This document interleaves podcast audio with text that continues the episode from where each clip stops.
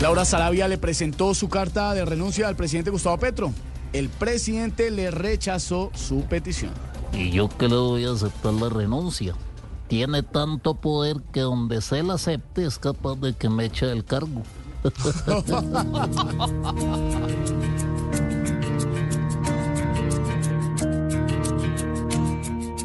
Aún no se va.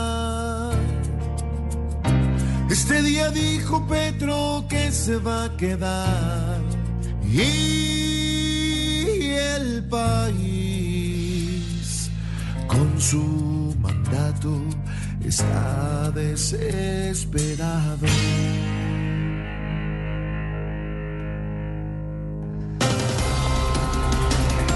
Luis Gilberto Murillo, el embajador en Estados Unidos, sería el canciller encargado durante los tres meses de sanción de Álvaro Leiva. El más aburrido con ese nombramiento debe ser don Luis Gilberto.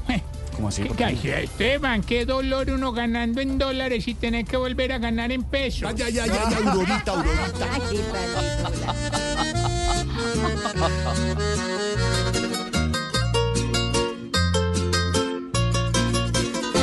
Sin compromisos y sin afanes, sin condición.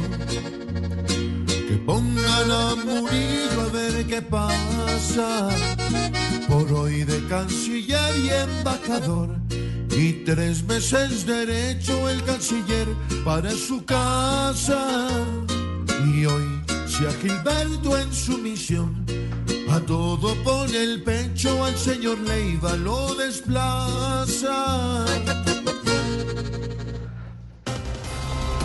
Subió el precio de la gasolina y el ACPM en Colombia. Este aumento corresponde a un ajuste anual y no a los aumentos que decretó el gobierno. Con esos aumentos en la gasolina, los días sin carro ya no van a ser una molestia, sino un favor.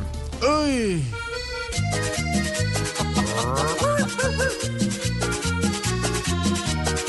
El tiempo pasa y la gasolina cada año solo sube más.